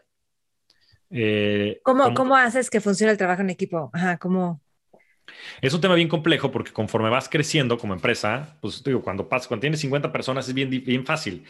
no, me acuerdo cómo se llama esta ley de que pues, tienes como, creo que el don, bueno, no me acuerdo, este, un, un, un, efecto que nada más te puedes llevar con 150 personas. O sea, es imposible tener relaciones personales con más de 150 personas. Entonces, cuando las, las, empresas pasan de ciertas etapas, empiezan a romper muchas cosas. Entonces, no es la misma empresa cuando eres 50 que cuando eres 150 que cuando hoy ya que somos 500 en Bitso. Entonces se empiezan a crear silos y se empiezan a como separar las cosas, ¿no? Entonces, este tema del trabajo en equipo, que lo logras a través de priorizar como empresa, en vez de priorizar como áreas y tener ciertas herramientas como son los OKRs y este frameworks de toma de decisiones y una serie de cosas y alineación a nivel directivo, eh, es, es, bien fácil que las cosas no empiecen a pasar porque se empieza a inhibir la colaboración entre las áreas, la colaboración entre las personas. Cada quien empieza a ir un poquito a su lado. Entonces, bien importante el poder como retomar eso y, y alinear a, toda la empresa. Yo te diría que el último y probablemente también el más importante es este, la importancia del talento, la importancia del talento. O sea, si hay algo que es un game changer, o más bien lo único que es un game changer es la gente. O sea, al final del día, todas estas nuevas empresas, todas las de tecnología y las creativas, son empresas de personas. Ya no tienes estas fábricas. O sea, ya es una fábrica, pues, este, es más, hasta las nuevas petroleras que llegan a ser muy importantes, pues ya no lo son las grandes empresas son empresas que generan esta propiedad intelectual, ¿no? Entonces, el tener a la gente correcta, o sea, bueno, tienes que tener la capacidad, por supuesto, pero también tiene que tener el tema cultural, o sea, tiene que ser gente que, que se hallen entre sí, que compartan los mismos valores y demás. Entonces, el talento es fundamental y te digo, nunca me había tocado ver este, de manera tan puntual que este, una serie de, pocos individuos tuvieron un impacto tan fuerte en las empresas, ¿no? Y tan fuerte también en mi manera de ver el mundo, que eso ha sido este, bien importante. ¿Y cuál es el común denominador en las personas talentosas que te están impactando? O sea, ¿qué, dirías que, tiene, qué factor en común tienen? O sea, ¿cómo volverte alguien súper talentoso, no? Claro, cada quien tiene sus áreas y lo que sea, pero como volverte súper picudo y súper filoso en lo que haces. Es una gran pregunta. Este. Que seguro la respuesta va a venir como en las próximas semanas. Ves que vas como descubriendo. Pero, pero bueno, ahorita. No, mira, yo te diría que dos cosas me vienen a la mente. Uno es este, el famoso drive, ¿no? Como este empuje que tienes o esta pasión que tienes. Ese es un tema innato. Este, hay, hay, gente que lo tiene, hay gente que no, ¿no? Y la gente que lo tiene hace hasta lo imposible por lograrlo. ¿no? Entonces, pues este empuje lo que te permite es pues irte a lo imposible, ¿no? Entonces trabajar tres veces más, el aprender más, el, aprender diez idiomas, ¿no? Y, yo creo que es un común denominador. Ahora, probablemente esto venga de lo que empezamos a platicar, ¿no? En la, al principio, ¿no? De, pues, chance de algunos dolores o necesidades que tengas a, nivel personalidad, ego, como quieras llamar, y, que te, te hagan este como esta persona tan intensa en esas cosas, ¿no? Y la otra es esta como curiosidad intelectual, ¿no? Yo creo que siempre eso ha sido un diferenciador. La gente que tiene como esta necesidad de aprender más, de descubrir, este, pues como que también tiene una ventaja bien, bien importante, ¿no? Porque también van a ser, o sea, como de manera genuina, algo que la gente pensaría que es como trabajo o tarea, ¿no? Y es algo... La curiosidad. La curiosidad es algo bien curioso, ¿no? Este, pero, es algo bien importante, yo creo que para el éxito, sobre todo en los negocios. Oye, dime, hay, ¿qué haces tú en momentos donde, porque la motivación o tener como este impulso puede cambiar en momentos en el día o en la semana, naturalmente, o sea, no siempre vamos a estar en el high como todo el empuje. ¿Tú qué haces en esos momentos donde puede haber como desánimo o que hubo errores que a lo mejor dices, uff, o, no sé, o como que sentiste que el equipo no jaló, los demás no. ¿Qué haces para esos momentos? Pues dependiendo de la circunstancia hago varias cosas. Este, por ejemplo, cuando estoy en, o sea, eh, últimamente se me, da mucho o, creo que hago muy bien el tema de hablar, ¿no? En público. Entonces me, me hablo acá y allá y demás pero a veces me da medio pánico escénico, tuviones, ¿no? Y, y, lo que he aprendido a hacer es que me echo unos gritos de poder. nada más, si grito. ¿Con, expresión física con o expresión física, con expresión ¿Cómo física. ¿Cómo es el grito de poder? No, es que si no, si, si lo revelo aquí, después ya no va a ser, ya no va a tener tanto poder. voy a esparcir el poder, se va a descentralizar. ya me voy a sentir ridículo haciéndolo, ¿no? Pero es un tema que, que, la verdad lo escuché, de hecho, en un podcast de Oso, de un cuate que se llama Javier Mata.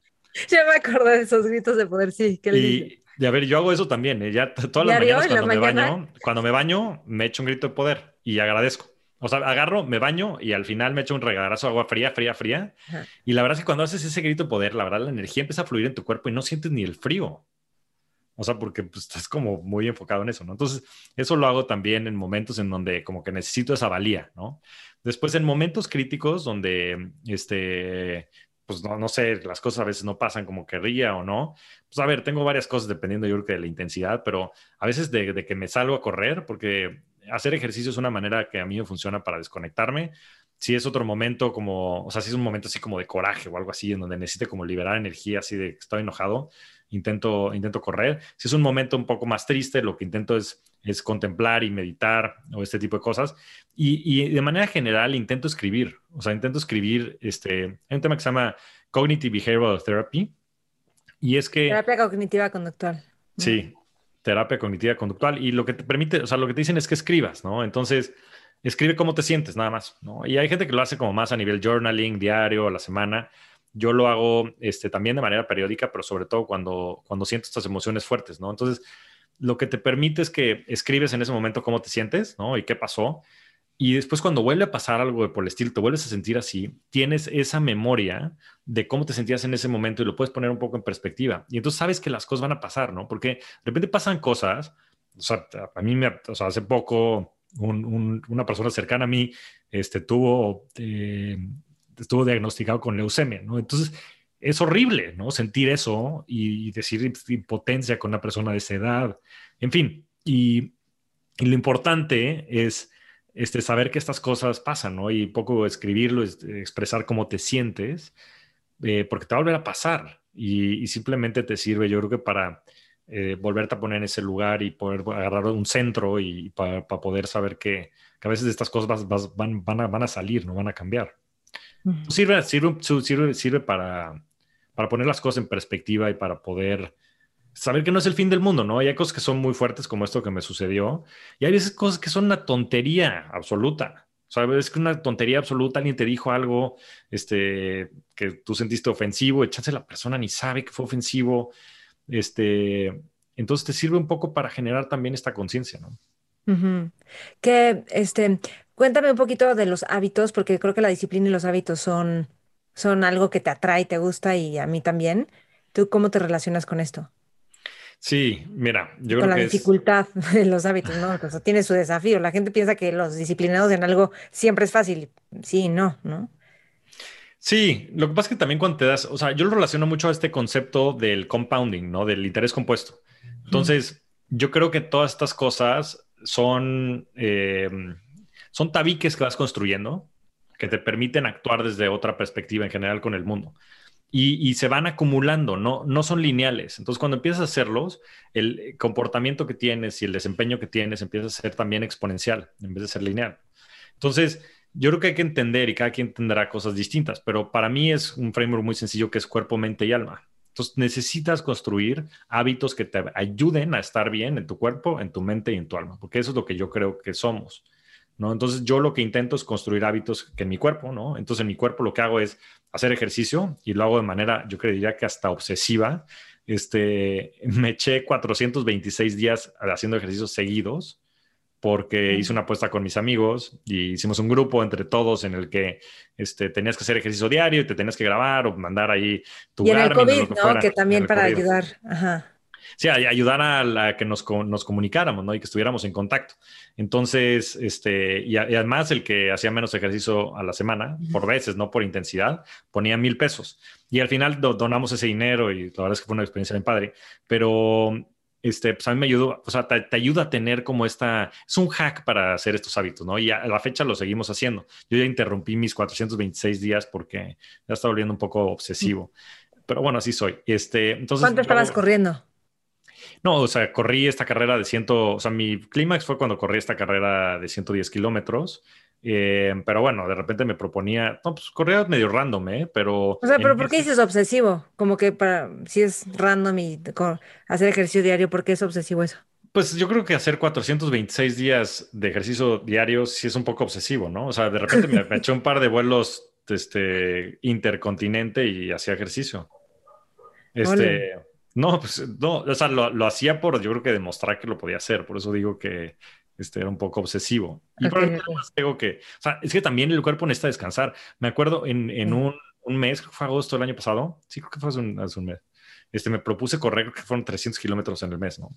Que son correr 10 kilómetros diario, pero cuando corres 10 kilómetros diario, tu cuerpo, o sea, es una madriz en el cuerpo. Entonces, o sea, tenía el, el, el, muslo desgarrado, el, este, y seguía corriendo. Hmm. Este, tobillo, entonces, pecho pedazos, y seguía corriendo. Y seguía corriendo. Entonces, también las cosas, todo en exceso es dañino, ¿no? Entonces, también, como recomendación. Y hago muchos temas de biohacking, ¿no? En la parte, y por eso me refiero a, pues a ver, tengo como dietas especiales, me echo muchos exámenes para saber a qué soy intolerante, a qué no, este, tomo suplementos, un montón de suplementos, para eso recomiendo mucho a Claudia Zaragoza, este, Oso Traba tiene un podcast con ella, es una genia, es muy, muy amiga mía y es una super health coach, entonces me ha ayudado muchísimo a todo este tema de alimentación que me parece fundamental. La verdad es que somos lo que comemos, ¿no? Y a veces, pocas veces lo, lo tenemos presente. Y mm, y, bueno, eso, eso de la parte, de la parte como de cuerpo. De la parte de mente, medito y creo que eso ayuda muchísimo a... ¿Cuándo meditas?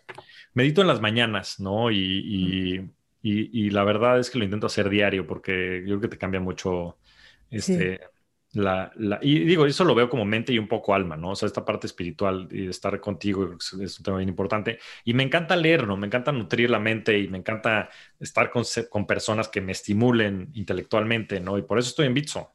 Este, creo que es el lugar más este, intelectualmente estimulante en el que puedo estar, ¿no? Y probablemente en el que también más pueda contribuir.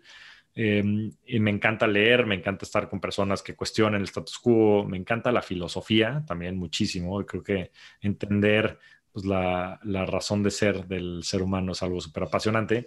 Y del lado de alma es donde probablemente más tengo que trabajar, ¿no? Y estoy viendo algunas cosas como la ayahuasca este tipo de actividades un poco para intentar conectar más conmigo mismo y con el universo. Creo que puede ser una buena manera de seguir con mis terapias de introspección y con estos dolores que a veces son incomprensibles y con conocer mi inconsciente, subconsciente, este, entonces probablemente eso sea lo que más tenga que, reforzar.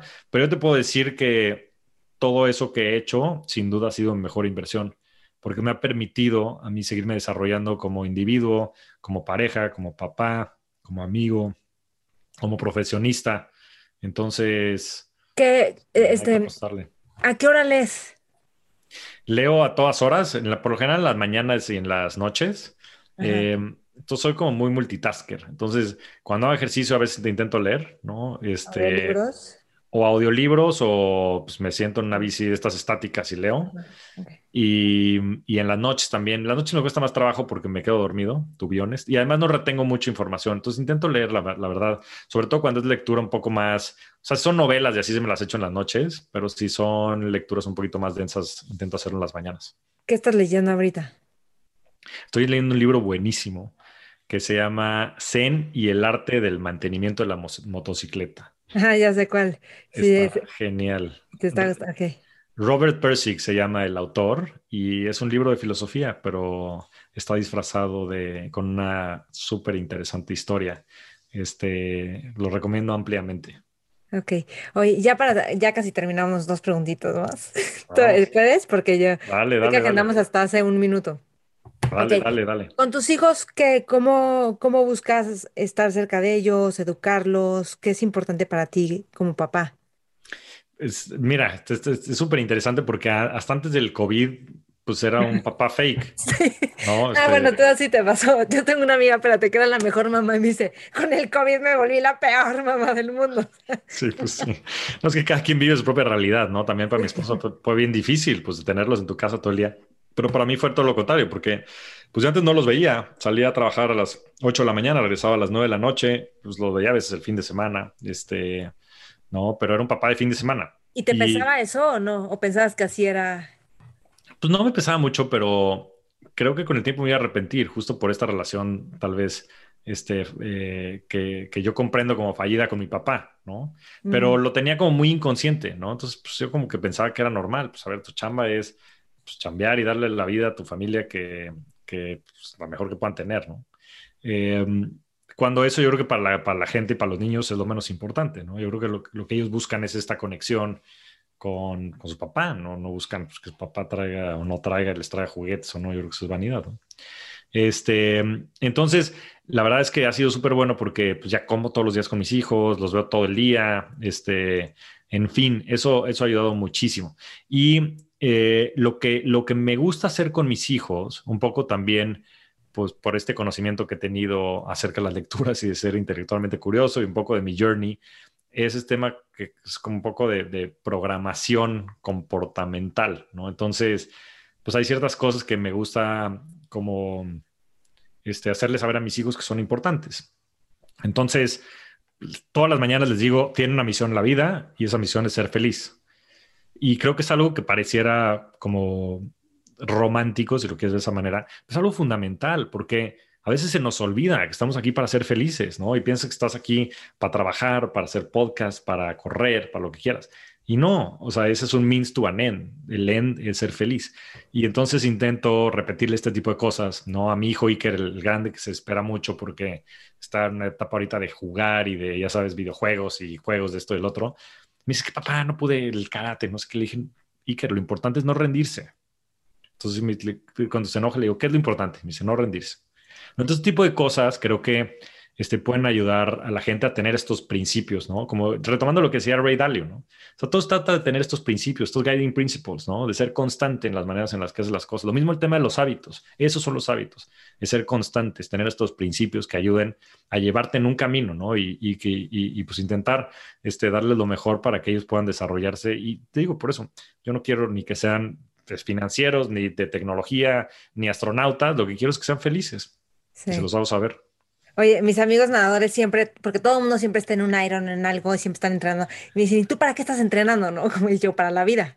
O sea, como que yo quiero siempre, porque yo sé los bajones que les dan, terminan el Iron y retoma, te tienen que inscribir a otros, ya sabes. Pero, ¿crees que ellos te ven siendo feliz? Esa es porque ellos van a mamar eso más, ¿no? Eso es lo que ellos... Tienes toda la razón, tienes toda la razón. Mira, yo, yo quiero pensar que sí, este, ya te dirán ellos en Pregúntales a ellos ahorita, ¿me ven feliz? eso, eso voy a hacer. Eso voy a hacer. La verdad es que creo que, es, creo que soy una persona muy afortunada y en general la vida que tenemos como familia creo que somos muy, muy afortunados.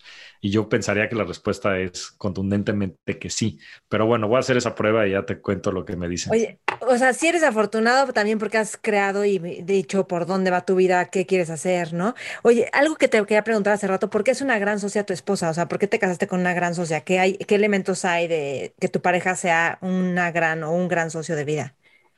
Pues yo creo que depende mucho de lo que la gente quiera. Para mí es una, es una gran socia porque es muy compatible con lo que yo busco de vida. Entonces yo tengo ciertas características, ciertas capacidades, ella tiene otras y nos complementamos muy bien. Es como si fuera una sociedad entre un CEO y un CFO o como alguien que haga, este, ya sabes, la parte de finanzas y alguien de tecnología. ¿Cuáles son esas características que para ti son importantes que es una gran socia? O sea, yo, yo soy una persona como muy visionaria de más bien de conceptos, ese tipo de cosas, y ella es mucho más práctica y aterrizada, ¿no? Entonces, desde ese punto de vista nos, nos complementamos mucho. Yo soy una persona pues mucho más enfocada en mis temas de trabajo y en, en desarrollarme profesionalmente en, esa, en, en ese tema. Y, y, mi esposa es súper apasionada también en lo que hace en su, en su chamba y además una profesionista súper exitosa y, pero tiene más tiempo para, pues, para este, cuidar a mis hijos y atenderlos y, y, desarrollarlos, este, que, que, es una chamba de tiempo completo, o sea, es una superhéroe. Mi esposa se, se despierta en la mañana a cuidarlos y está, digo, ella se dedica a temas este, de pues sí, en general, de, bueno, se dedican a neuropsicología y, ayuda a, o da terapias a, niños que tienen problemas de aprendizaje y demás. Entonces, tiene muchas capacidades también como para ir guiando a mis hijos en su desarrollo personal. Y eso es algo que valoro muchísimo, ¿no? Porque creo que no pude haber escogido una mejor este, mamá para mis hijos. Y eso me da a mí, este, pues muchísimo entusiasmo, porque pues, es como lo mejor que te puede pasar, ¿no? Que tus hijos que al final es lo que más quieren, tengan a la mejor mamá del mundo. Entonces yo creo que por eso, ¿no? O sea, creo que nos complementamos en personalidades y en actividades y sobre todo creo que es la mejor mamá que mis hijos pueden tener. Ok. Y para terminar, Javier, si estuvieras en una mesa con jóvenes líderes, emprendedores, visionarios, ¿qué les aconsejarías? Cambien el mundo. es, es que estamos aquí para eso, ¿no? Entonces, pues yo creo que hay gente que que lo veo un poco más pasajero, pero yo creo que estamos en una misión y estamos en, este planeta para ayudarle a las demás personas y al ecosistema a tener un mejor futuro. Y, creo que a veces es difícil creérselo, ¿no? yo siempre digo que este, las cosas tienen que ser creídas para ser vistas, ¿no? Y a veces es difícil creer estas cosas, pero son las personas que creen las que cambian el mundo. Y yo creo que eh, yo retaría a todo mundo y a qué no? Vamos a intentar cambiar el mundo. Este, ¿Por qué no? Sí, eh, me encanta, padrísimo. Javier, ¿algo más que quieras agregar? Absolutamente nada, Maite, nada más agradecerte. Bueno, pues este, que escuchen Rockstars del dinero. Yo creo que van a aprender mucho de, muchos de los conceptos que tal vez no pudimos profundizar aquí. Eh, que me sigan en redes sociales en arroba Javier MTZ Morodo. Y that's that. Maite, te agradezco mucho. Tu página. Tu página. Mi blog es mi blog es javiermtzmorodo.com. Ahí tengo un newsletter. Bueno, hay blogs de, de, finanzas, de inversiones y un newsletter que mando todos los martes con los mejores artículos, podcast, libros y demás, curado por mí personalmente. Entonces también suscríbanse a eso y agradecerte muchísimo la entrevista, Maite. La disfruté mucho. Yo también la disfruté mucho, muchas gracias. Y escuchen Rockstars del Dinero y escríbanle a Javier ya, y me copian a mí también para ver qué les parece ese gran proyecto. Es una contribución también. Gracias, Javier, qué gusto, gracias por este tiempo, recién mudado y todo, y estar aquí, gracias. Es un placer, querida Maite. Gracias, gracias por la invitación. Fuerte abrazo. Felicidades por todo. No, felicidades también a ti y gracias por todo el apoyo. Mentores. Bueno, pues a ti que escuchaste este programa, gracias por escuchar, por llegar hasta el final. Si te gustó, compártelo con otras personas a quienes también pueda ayudarles a reflexionar de diferentes áreas de la vida, familia, pareja, dinero, eh, espiritualidad. Eh, desarrollo profesional. Me encantará saber de ti qué es lo que más te sirve de esta entrevista, qué es lo que más te gusta. Me, me encanta que Javier haya abierto temas súper valiosos dentro de su intimidad y de su vida. Y así que de gran valor esta entrevista. Gracias a ti por escuchar, gracias porque junto con todos ustedes y los entrevistados, este programa va creciendo y a mí me deja siempre con muchísima inspiración, con mucha apertura mental y también de corazón. Entonces, gracias. Taguéame todas las redes, Mentores con Maite, yo Maite Valverde de Loyola, Javier, Javier MTZ Morodo, ¿ok? Hasta pronto. Y ya saben que cada siete semanas empezamos Mentores Lab. Mentores Lab es este grupo que formamos en donde vamos leyendo un libro y cada reunión semanal que tenemos vamos implementando los conceptos del libro a nuestra vida y los vamos discutiendo de tal forma que nos va abriendo la mente y vamos eh, teniendo determinación en nuestra vida e implementando ideas que van a hacer una enorme diferencia. Entonces, no te pierdas Mentores Lab. Si quieres eh, recibir más información, escríbeme a info mentoresconmaite.com y hasta pronto. Mentores.